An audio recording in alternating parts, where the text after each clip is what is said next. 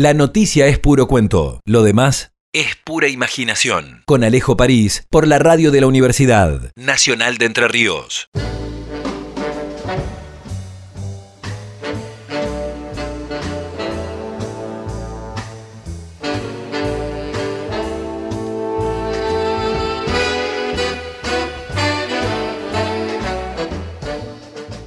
Cuando la realidad supera a la ficción, afirman, así nomás como si fuera la cosa más extraordinaria del mundo.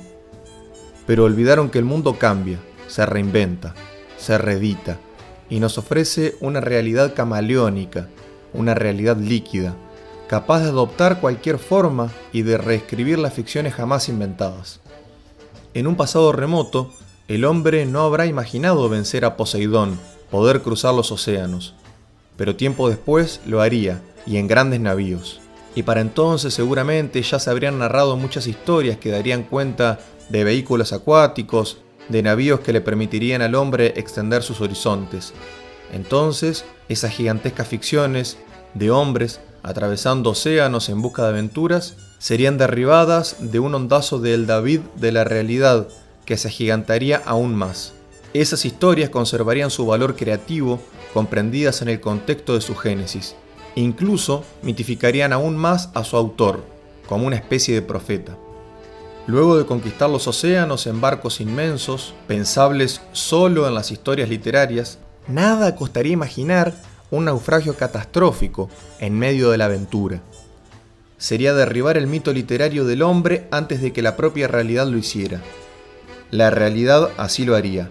Un día como hoy, pero de 1912, se hundía el Titanic. Titánica fue la tragedia. Tres horas tardó en hundirse el navío que partiera desde el puerto de Southampton, con un destino neoyorquino imaginable solo en sueños. A las 23.40 del día 14 de abril comenzó la tragedia luego del impacto con el iceberg desde estribor. A las 2 y 20 de la madrugada del 15 de abril ya estaría hundido. 1.513 personas compartirían el destino trágico de la nave que tendría su debut y despedida en aquel viaje inconcluso. Así como habrá pasado con las historias imaginadas en ese momento, el extraordinario contexto de condena a la reclusión de esta época de cuarentena nos invita a repensar muchas obras y hasta conceptos en ese aspecto, partiendo desde la concepción de héroe que se pretende instaurar desde los spots que nos piden que nos quedemos en casa. Nunca fue tan fácil salvar el mundo. En este contexto emerge una obra de un escritor santafesino. En realidad nació en Córdoba, pero es santafesino. Mariano Pereira Esteban escribió y publicó novelas, ensayos y cuentos en Argentina, en España y en México. Además, con su cuento titulado El Metro Llano, ganó el premio Juan Rulfo de París en el año 2009, organizado por Radio Francia Internacional, Instituto Cervantes y el periódico Le Monde Diplomatique. Este cuento sería publicado luego, en el año 2014, por Ediciones B de México, en la antología titulada Los Ferrodontes y otros cuentos. Pero claro, lejos queda la publicación de aquella antología de cuentos. Pasaron tres novelas publicadas en tres países distintos en años casi consecutivos. Pero más lejos aún estamos si pensamos que el autor escribió aquellos cuentos publicados en 2012 mucho tiempo antes, como me lo confesara a mí en alguna oportunidad. Así que si bien no podríamos decir que quienes leímos la obra o el propio autor olvidamos esos cuentos, paradójicamente podemos afirmar que este cuento que quiero destacar emerge desde el pantano del olvido para resignificarse dentro de esta realidad maleable que hoy nos encuentra siendo héroes desde la sencilla, y quizás no tanto, reclusión hogareña. Más allá de todo esto, siempre es bueno escuchar al propio autor, Así que escuchamos la palabra de Mariano Pereira Esteban, en diálogo con la noticia es puro cuento. Hola, mi nombre es Mariano Pereira Esteban, soy el autor de la antología Los Ferrodontes y otros cuentos, integrada por el cuento El Encerrista, que es el cuento que van a compartir hoy los amigos de la noticia es puro cuento. Y bueno, eh, sigue un poco, ese cuento sigue un poco la línea de toda la antología, que es la de abollar un poco las perspectivas y poner algunas realidades patas para arriba para narrarlas de modo original. Eh, ya tiene muchos años esa antología, tiene aproximadamente 9, 10 años Sin embargo, esta situación de cuarentena o de aislamiento este, social ha revalorizado o ha redimensionado eh, las posibilidades de, por ejemplo, el cuento del encerrista. En este cuento se pone de manifiesta una capacidad extraña en homenaje a, al gran escapista Harry Houdini. Yo elaboré la historia que cuenta la vida de un gran encerrista. Y bueno, aprovechando que eh, habitualmente se aplauden los grandes escapes, ese cuento hoy toma un nuevo valor ya que estamos aplaudiendo eh, el encierro saludable y solidario que estamos viviendo todos. Así que espero que lo disfruten, espero que se diviertan mucho y por supuesto es un orgullo y un verdadero honor que desde la noticia es puro cuento compartan esa obra con todos ustedes. Va un gran abrazo, que la pasen muy bien. La palabra del autor de Los Ferrodontes y otros cuentos en rigor a la redimensión que adquiere la obra en estos tiempos de cuarentena. La despedida queda reservada para el cuento. Mi nombre es Alejo París y esto fue un especial más de La noticia es puro cuento. Se quedan con El encerrista, Los ferrodontes y otros cuentos. Por Mariano Pereira Esteban. Será hasta la próxima.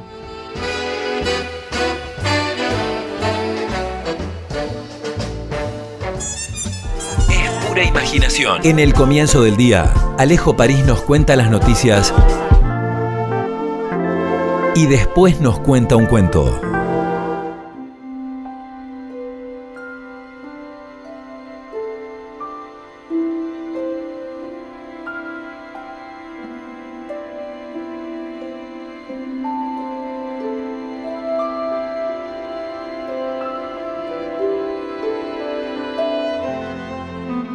Mi mente es la llave que me libera. Harry Houdini. Los designios del destino alcanzan a todos. Algunos escapistas creen eludirlos, pero acaban enmarañados en las ironías de la providencia. Otros solo se dejan llevar mostrando indiferencia. Pero uno, solo uno, tuvo la extraña virtud de enredarse con el mundo y transitar por la vida embrollado en una madeja maldita. Howard Butin formó parte de una constante cadena de encierros desde el día en que nació, atorado con el cordón umbilical hasta el día de su muerte.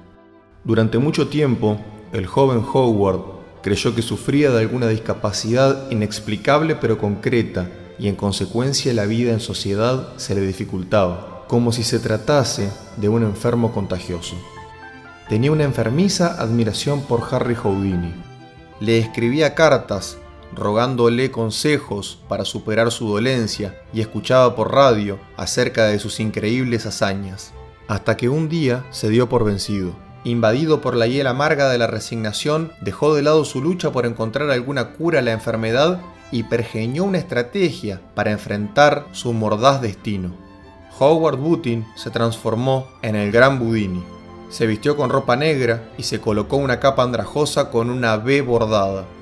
Sus presentaciones comenzaron en la calle. El gran Budini amontonaba gente y aunque se presentaba como un encerrista, en realidad sus intentos vanos siempre apuntaban a escapar. Tenía una enfermiza admiración por Harry Houdini. Su fama se incrementó en forma notable. Todo Londres hablaba del encerrista, un artista que parodiaba a Houdini y a sus cientos de imitadores pero que al mismo tiempo exponía una capacidad extraña para embrollarse en cualquier cosa. Los teatros comenzaron a recibirlo. Sin embargo, la felicidad dejó de ser suficiente para el gran Budini y luego de repasar su plan de lucha contra los cepos del destino, decidió presentar su acto paródico más excitante, el tarro de leche. Tenía una enfermiza admiración por Harry Houdini. Imitando al escapista del otro lado del océano, hizo fabricar un enorme tarro de leche donde se introduciría durante el show. Resultó un éxito explosivo. La multitud se movilizaba para asistir al espectáculo del hombre que se sometía a un encierro inhumano, desesperante, del cual escapaba tras horas de frenéticos intentos con soldadores derritiendo los candados. Budini comenzó a ser un hombre conocido en los teatros de todo el mundo y pese a las quemaduras con metal candente, nunca abandonó aquel acto. Howard gozaba de su fama y se regodeaba en el maravilloso plan que había elaborado años atrás. Parecía avanzar triunfante contra su predestinación maligna y finalmente llegó el día en que el destino pareció rendirse. El gran Budini recibió una carta fechada en abril de 1912 en la que su ídolo eterno, Harry Houdini, le expresaba su satisfacción por la peculiaridad de sus actos y le hablaba del valor de la parodia. El famoso escapista odiaba a sus cientos de imitadores, pero valoraba los espectáculos originales, y por esto lo invitaba a integrarse a sus presentaciones como acto complementario y humorístico. Tras leer la carta, Howard recordó sus dolores y por un momento volvió a su infancia. Llorando se encontró con su pasado. Se acercó a un niño enredado en un pullover azul y sonrió. Se evocó, siempre retenido, encerrado en la tristeza cerró el sobre y por primera vez se sintió cerca de la libertad. Tenía una enfermiza admiración por Harry Houdini. No lo dudaría, cruzaría el mar para integrarse al show del artista más grande de todos los tiempos. No escatimó en gastos y consiguió pasajes para el transatlántico más lujoso de Inglaterra. El enorme navío realizaría su viaje inaugural partiendo del puerto de Southampton y su destino sería Nueva York.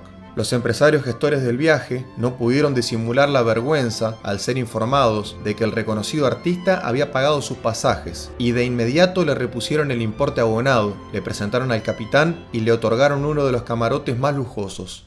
El gran Budini, en agradecimiento, ofreció realizar su acto magistral, el tarro de leche.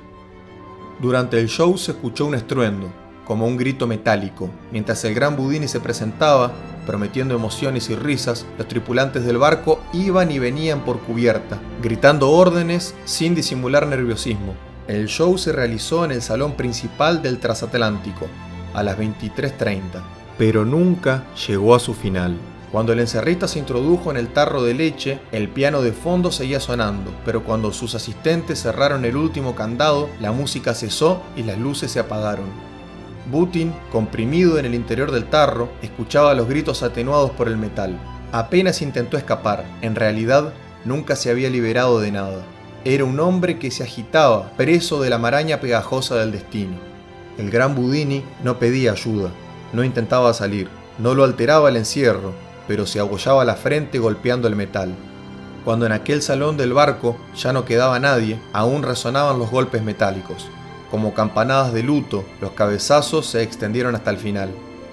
La vida de Howard Butin terminaría con la misma asfixia con la que comenzó. Tenía una enfermiza admiración por Harry Houdini. El encuentro nunca se produjo y la parodia del gran escapista neoyorquino se extinguió en el reino de un Neptuno cruel. Algunas horas después del comienzo de la presentación, el Titanic se hundía en las profundidades pavorosas del océano, llevando en sus entrañas un tarro de leche cerrado con candados.